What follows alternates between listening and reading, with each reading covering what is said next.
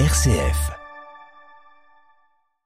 Le Bélarus abrite-t-il déjà des armes nucléaires russes sur son territoire? C'est ce qu'affirme son président Alexandre Loukachenko, ce qui ne serait cependant pas surprenant, la Russie ayant annoncé son intention de déployer de telles armes chez son allié. La Hongrie sous le feu des critiques au Parlement européen ou des États-Unis. Dans ce contexte, la décision du gouvernement de Viktor Orban de libérer des passeurs de migrants surprend, d'autant qu'il refuse toujours d'accueillir des réfugiés non européens. Arrestation en Afrique du Sud d'un des derniers criminels du génocide rwandais de 1994. L'homme, en fuite depuis une vingtaine d'années, est accusé d'avoir participé au massacre de 2000 personnes. Les écologistes et les peuples autochtones du Brésil subissent une série de revers au Congrès fédéral, de quoi faire douter de la capacité, sinon de la volonté du président Lula de rompre vraiment avec les années Bolsonaro. L'État islamique est-il vraiment défait Depuis la chute de son califat, l'organisation djihadiste se réinvente. C'est ce que nous verrons dans notre dossier à suivre à la fin de ce journal. Radio Vatican, le journal, Xavier Sartre. Bonjour. Kiev de nouveau bombardé la nuit dernière, annonce des autorités ukrainiennes ce matin. Des missiles de croisière russes ont été lancés par des bombardiers stratégiques venus de la mer Caspienne, ont-ils affirmé, ont-elles affirmé. Tous ont été interceptés, détruits. En revanche, dans la région de Donetsk, un missile a atteint un barrage, ce qui fait craindre un risque d'inondation des communautés environnantes. Depuis Moscou, où il participait à un sommet de l'Union eurasiatique, Alexandre Loukachenko, le président bélarus, a confirmé que le déploiement d'armes nucléaire russe sur le sol bélarus avait commencé. En mars dernier, Vladimir Poutine l'avait annoncé dans le cadre des représailles russes au soutien occidental de l'Ukraine. À Moscou, Jean-Didier Revoix. Il était nécessaire de préparer les lieux de stockage, nous l'avons fait, et par conséquent, le mouvement des armes nucléaires a commencé. C'est ce qu'a répondu Alexandre Loukachenko à un journaliste qui l'interrogeait à ce sujet, un propos qui s'inscrit dans le prolongement de l'annonce faite par Vladimir Poutine en mars dernier. Il s'agissait pour Moscou de répondre à la livraison d'armes à uranium appauvries à Kiev par le Royaume-Uni. C'est donc avec un peu plus d'un mois d'avance, Vladimir Poutine avait estimé que ce transfert serait effectif début juillet, que Minsk et Moscou ont atteint leur objectif, même s'il reste impossible à vérifier. Dans les faits, il s'agit d'officialiser une pratique courante dans la mesure où Vladimir Poutine avait expliqué en mars dernier que 10 appareils bélarusses étaient déjà équipés pour pouvoir transporter des armes nucléaires. Le président russe a encore précisé que Moscou ne violait pas ses obligations internationales sur la non-prolifération nucléaire. En effet, selon lui, le territoire bélarus n'est qu'un site de stockage, le contrôle de ces armes et leur utilisation éventuelle restant exclusivement du ressort de la Russie. il n'avait pas manqué d'évoquer à cette occasion la présence d'armes nucléaires américaines sur le territoire de pays de l'Union européenne. Jean-Didier Revoin, Moscou pour Radio Vatican. La Hongrie ne cesse de s'attirer des critiques. Hier, un projet de résolution mettant en doute la capacité de Budapest à présider l'Union européenne a été déposé au Parlement européen. Le texte déposé par plusieurs groupes de gauche et du centre critique les autorités hongroises pour leur non-respect de la loi et des valeurs de l'UE. Le gouvernement hongrois a dénoncé cette initiative qualifiée d'anti-hongroise, rappelant que la présidence de l'UE n'est pas un droit, mais une obligation que l'on ne peut pas retirer. Cette initiative intervient en tout cas dans un contexte particulier. Le Premier ministre Viktor Orban a en effet décidé il y a un mois de relâcher 700 détenus, des passeurs de réfugiés emprisonnés, et ce pour alléger le budget de l'État. Une décision que n'apprécie guère notamment l'Autriche, et alors que le gouvernement hongrois refuse toujours d'accueillir des réfugiés sur son sol. À Budapest, les explications de Daniel Psini. Confronté à une grave crise économique, le Premier ministre hongrois Viktor Orban est contraint de faire des coupes franches dans son budget.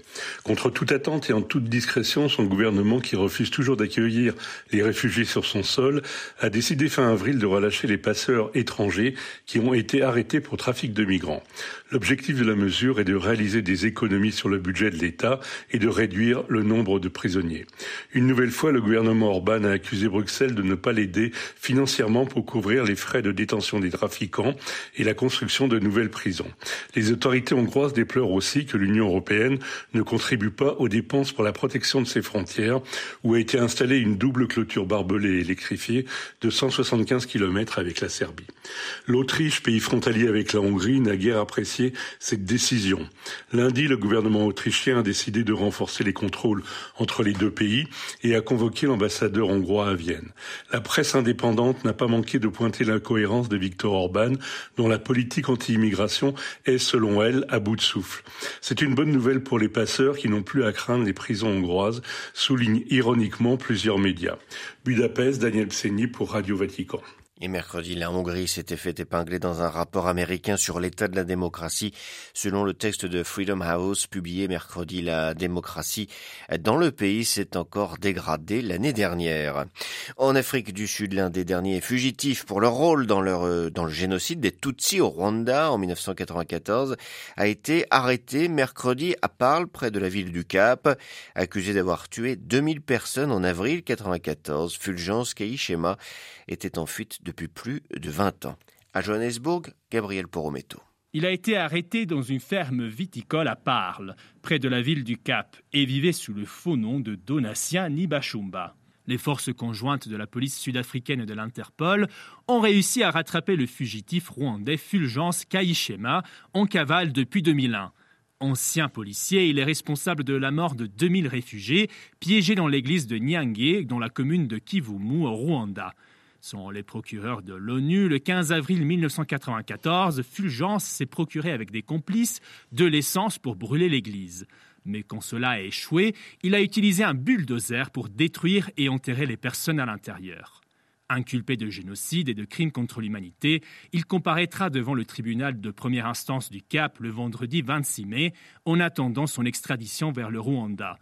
Depuis 2020, les enquêteurs ont retrouvé les traces de cinq fugitifs et responsables du génocide des Tutsis, dont deux morts sans avoir affronté la justice internationale. À ce jour, trois responsables du génocide sont encore recherchés par les procureurs de l'ONU. Johannesburg, Gabriel Porometo pour Radio Vatican. Nous vous en parlions hier matin Bolivie. Les mois est grand après les révélations sur les abus commis par un prêtre espagnol sur plus de 80 enfants à partir des années 1970. Hier soir, plusieurs centaines de personnes ont manifesté dans les trois principales villes du pays au cri de justice, justice. Le secrétaire général de la conférence épiscopale de Bolivie a admis que les victimes, souvent issues de milieux défavorisés, de zones rurales, avaient trouvé une église restée sourde à leurs souffrances au lieu de leur donner la protection et les soins qu'elle méritait. Arrestation hier au Nicaragua d'un prêtre accusé d'avoir agi contre l'indépendance, la souveraineté, l'autodétermination du pays. Le père Montesino Sauceda, 61 ans, et le curé et curé dans le diocèse de Matagalpa, dont l'évêque, Monseigneur Alvarez, est actuellement en prison pour y purger une peine de 26 ans pour trahison et conspiration. Au Brésil, les défenseurs de l'environnement subissent une série de revers. Écologistes et autochtones affichent leurs préoccupations depuis mercredi soir, après une séance nocturne au Congrès marquée par des votes qui pourraient représenter un grave retour en arrière en dépit des engagements du président Lula. À Rio de Janeiro, Jean-Mathieu Albertini.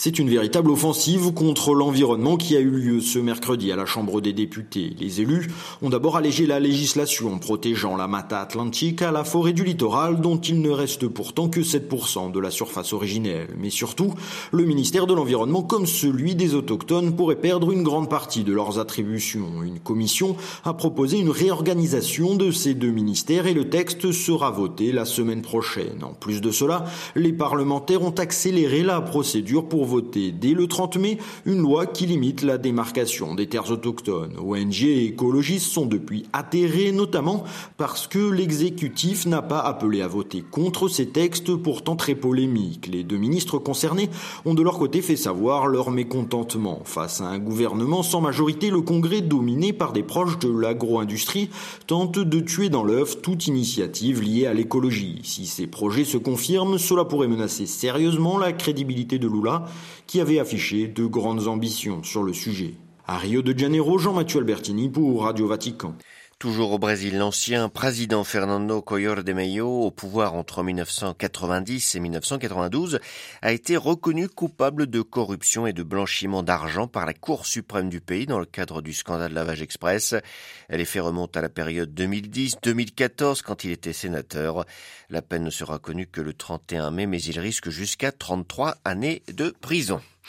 La liberté de la presse reste un mirage. À Cuba, le Parlement a approuvé hier une loi de communication sociale en vertu de laquelle seuls les médias d'État sont autorisés, consacrant ainsi l'illégalité des médias indépendants qui ont vu le jour sur Internet.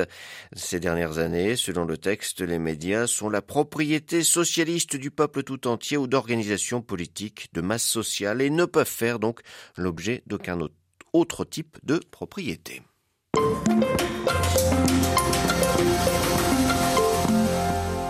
L'organisation de l'État islamique a-t-il vraiment des faits? C'est ce que l'on a cru. Est-elle vraiment défaite C'est ce que l'on a cru en octobre 2017 après la chute de sa capitale administrative, Raqqa en Syrie. Mais si Daesh n'a plus la force de frappe d'il y a une décennie, il reste actif au Proche-Orient. Le 11 mai dernier, le I revendiquait ainsi un attentat contre la police à Damas, le premier dans la capitale syrienne depuis des mois. Et l'organisation se développe parallèlement en Asie et sur le continent africain, du Mozambique au Sahel en passant par la RDC. Depuis sa défaite, la nébuleuse Daesh se réinvente, cultive ses cellules dormantes et mise sur l'affaiblissement du croissant chiite et les crises régionales pour renaître de ses cendres. Par ailleurs, comme l'explique Myriam Benran, auteur de l'essai apparaître le 1er juin L'État islamique est-il défait Les racines qui ont fait le succès de l'État islamique restent bien présentes, à commencer par plusieurs formes de rancœur et de ressentiment. Si l'on parle du Moyen-Orient, euh, le ressentiment tout d'abord euh, face euh, au leg de l'intervention militaire américaine en Irak, puisque je rappelle que ce groupe est né initialement sur le terrain irakien dans le contexte de l'occupation américaine dans ce pays. Un ressentiment qui s'est transnationalisé puisqu'on a vu le groupe se transporter vers l'Afghanistan où euh, les Américains ont combattu euh, les talibans et d'autres euh, mouvances armées pendant 20 ans. Et puis toujours dans cette perspective de rejet, de ressentiment à l'égard des interventions extérieures, on a bien sûr aujourd'hui la progression spectaculaire du djihadisme en Afrique de l'Ouest, notamment dans les pays où les forces françaises ont combattu, à commencer par le Mali, donc toute la bande sahélienne, mais aussi des euh, pays en Afrique comme la République démocratique du Congo, la Somalie ou d'autres euh, qui ont été ravagés par des guerres civiles et où un certain nombre de facteurs ouvrent des espaces, je dirais, favorables à l'implantation du djihadisme. Actuellement, qui pourrait euh, se laisser tenter par l'État islamique? Quel est son pouvoir de séduction? Je dirais qu'on a un certain nombre de profils. Si on prend les pôles dominants que sont le Moyen-Orient et l'Afrique, très clairement les profils sont des profils jeunes, soit pour des raisons socio-économiques, soit pour des raisons idéologiques, soit parfois pour des raisons criminelles. Il y a une certaine aussi euh, dimension de désœuvrement, hein, on le sait chez beaucoup, qu'on observe d'ailleurs aussi chez les recrues en Occident. Il y a le sentiment euh, de revanche contre des conditions socio-économiques, contre des un sentiment d'exclusion, de discrimination. C'est notamment valable euh, chez un certain nombre euh, de, personnes issues de l'immigration arabo-musulmane. Il ne faut pas surdéterminer des facteurs familiaux, culturels, identitaires. À mon avis, il faut quand même aussi reprendre en compte la dimension hautement politique, voire géopolitique de cette histoire, parce que beaucoup à travers le djihad, se politisent et veulent servir une cause. Et c'est bien pour ça qu'on a cette pluralité de profils sociologiques. Est-ce que le futur euh, de l'État islamique serait finalement euh, dans les franchises et les alliances avec les groupes locaux?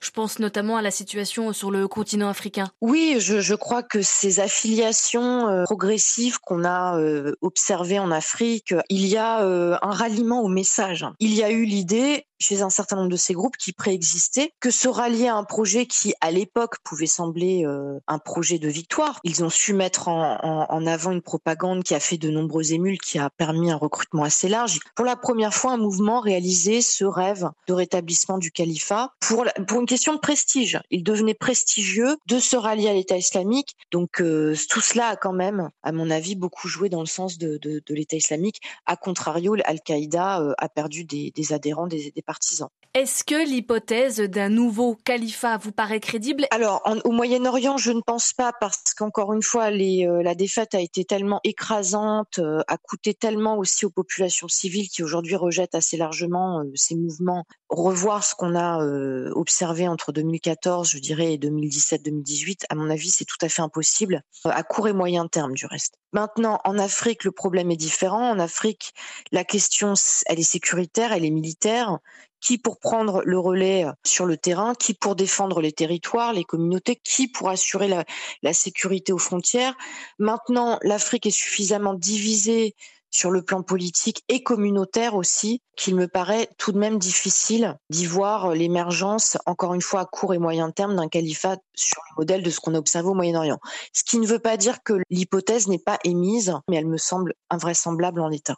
Interrogé par Marine Orion, Myriam Medrad était ce matin l'invité de Radio Vatican.